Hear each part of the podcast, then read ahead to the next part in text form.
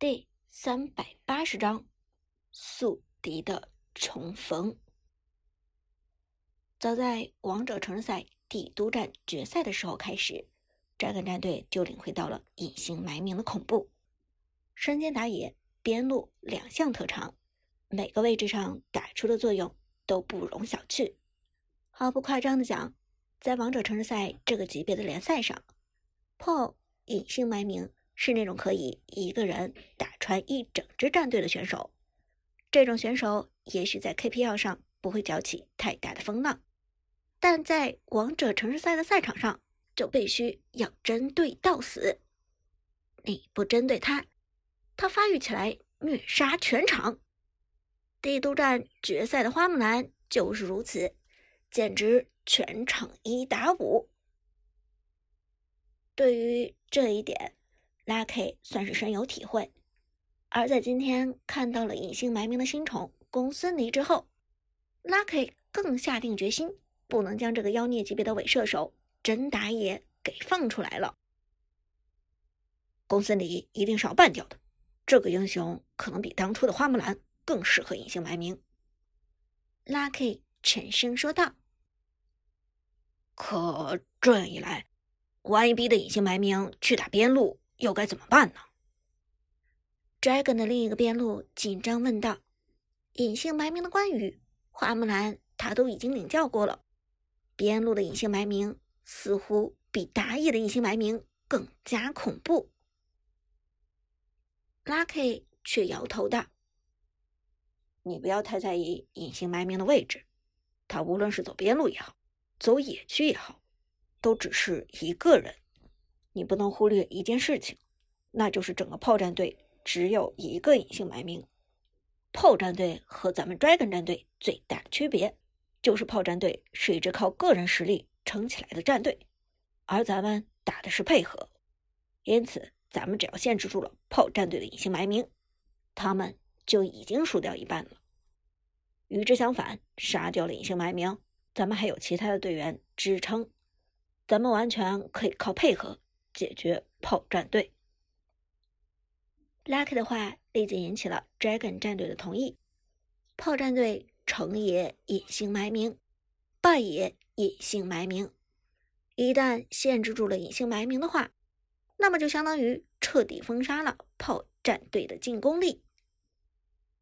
这时，Dragon 战队的辅助问道：“Lucky，道理说出来简单。”但实际操作上的问题可就有点难了，咱们该怎么限制隐姓埋名呢？用什么套路限制他？Lucky 道：“其实套路今天奥斯大战队已经给出来了，只是他们发挥的不是太好。另外，被隐姓埋名这种手速流选手拿到了公孙离这个自保能力强到过分的英雄，自然就打不出效果了。咱们只要稍加改良。”就能让隐姓埋名隐恨赛场。大家听 Lucky 说的信誓旦旦，心中都不由得好奇起来。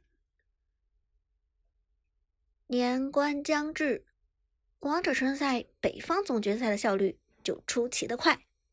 第一场开幕战结束之后的第二天，接下来半决赛二进四的对阵情况就已经揭晓了。A 组的两位胜者与 B 组的两位胜者相互角逐。巧的是，同样来自于帝都站的两支队伍碰面了。炮战队与 Dragon 战队，宿命的敌人迎来了重逢。看到这个结果，苏哲不由得苦笑。说起来，也不知道就是命运还是天意。筹钱这种东西。不管是公平抽取还是暗箱操作，自己总是能够碰到与自己有些瓜葛的对手。就好比 Dragon 战队和刺枪上单 Lucky，上次帝都战决赛后与 Lucky 交谈的画面还历历在目。没想到转眼半个月的时间过去，自己就又碰上了这位老朋友。但既然命运将两个人安排在一起，苏哲就不能退缩，碰见了就要全力以赴，不能让彼此留下遗憾。但决赛开始。这一场比赛将会决定晋级 KPL 的名额所属。按照 KPL 联赛规则，每年王者城市赛可以为 KPL 提供四个参赛名额，而这四个参赛名额分别是王者城市赛北方总决赛的冠亚军，以及王者城市赛南方总决赛的冠亚军。也就是说，只要炮战队战胜 Dragon 战队，进入王者城市赛北方总决赛的前两名之内，炮战队就毫无疑问的拥有了参加 KPL 的资格。同样，这个道理反之也成立，这也是 Dragon 战队晋级 KPL 的唯一机会。因此，半决赛的拼杀可能会比决赛更凶猛。双方所要面对的将是歇斯底里般的敌人。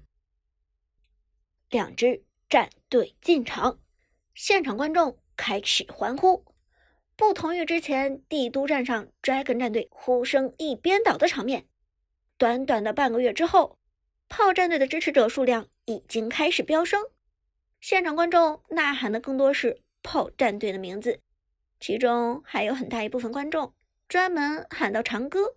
或者隐姓埋名，而先前的人气王 Lucky 相对而言就受到了冷落，这让 Lucky 的心情很复杂。抬头看了一眼喜新厌旧的观众们，Lucky 的脸色有些难看。当然，他还是将这一切归咎于炮战队的隐姓埋名。在 Lucky 看来，之前的长歌也好。主播杀手也好，乃至于后来的赤焰魔王、国服最强公孙离，这些都是苏哲故意的炒作，目的就是要故意抬高自己的身价。而隐姓埋名的名头之所以强过自己的 Lucky，就是因为苏哲通过这些羞耻的小手段达到了效果。哼，Lucky 一声冷笑，自言自语的说道。都是一些小聪明吧。真正的职业选手是不屑于在这些花边新闻上动手脚的。哪怕你粉丝千万，影响力过人，又如何？这只是副产品。只有真正获得了比赛的胜利，进入 KPL 的舞台才是王道。很快，双方战队入场。两支战队见面后，并没有太多的交流。按理说。交手两次就算是朋友了，朋友总该打声招呼。但炮战队这边就算有心，Dragon 战队的队员也无疑如此。双方的火药味浓得很，上一场决赛的杀气到现在还没有散掉。入座前的短暂相遇，Lucky 沉声对苏哲道：“这次你看好了，我们不会。”再给你机会，苏哲轻轻一笑。好，那我等着看。双方进入房间，半选正式开始。第一轮是 Dragon 战队优先半人，上来第一个半位给到了公孙离。哦，现场一片惊呼。果然，公孙离已经成为了隐姓埋名的招牌英雄。经过第一场比赛，奥斯大战队的亲身试法发现，办掉什么大乔、明世隐都不好使，唯一的办法就是办掉公孙离。隐姓埋名的公孙离实在是太秀，秀到让人怀疑人生。而对于 Dragon 的半人，炮战队这边可以说是情理之中。队长。他们果然把你的公孙离给办掉了。旺财苦笑说道。苏哲则摇摇头：“不怕，我又不信他们还能办掉你的明世隐。”第二轮半人开始，Dragon 战队办掉公孙离之后，果然没有再办明世隐。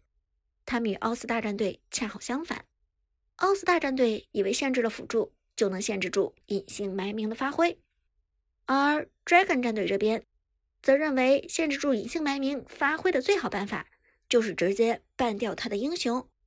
两种思路究竟是怎样的结果，很快就会尘埃落定。半人结束，六个半人位：公孙离、关羽、花木兰、嬴政、貂蝉、李元芳。曾经长期占据着半位的程咬金，终于被放了出来。护甲下调后的程咬金表现有了略微的下降，而这六个半人位中，至少有三个是用来针对苏哲的。一个人占了整整一半的半人位置，这样的待遇简直称得上是殊荣了。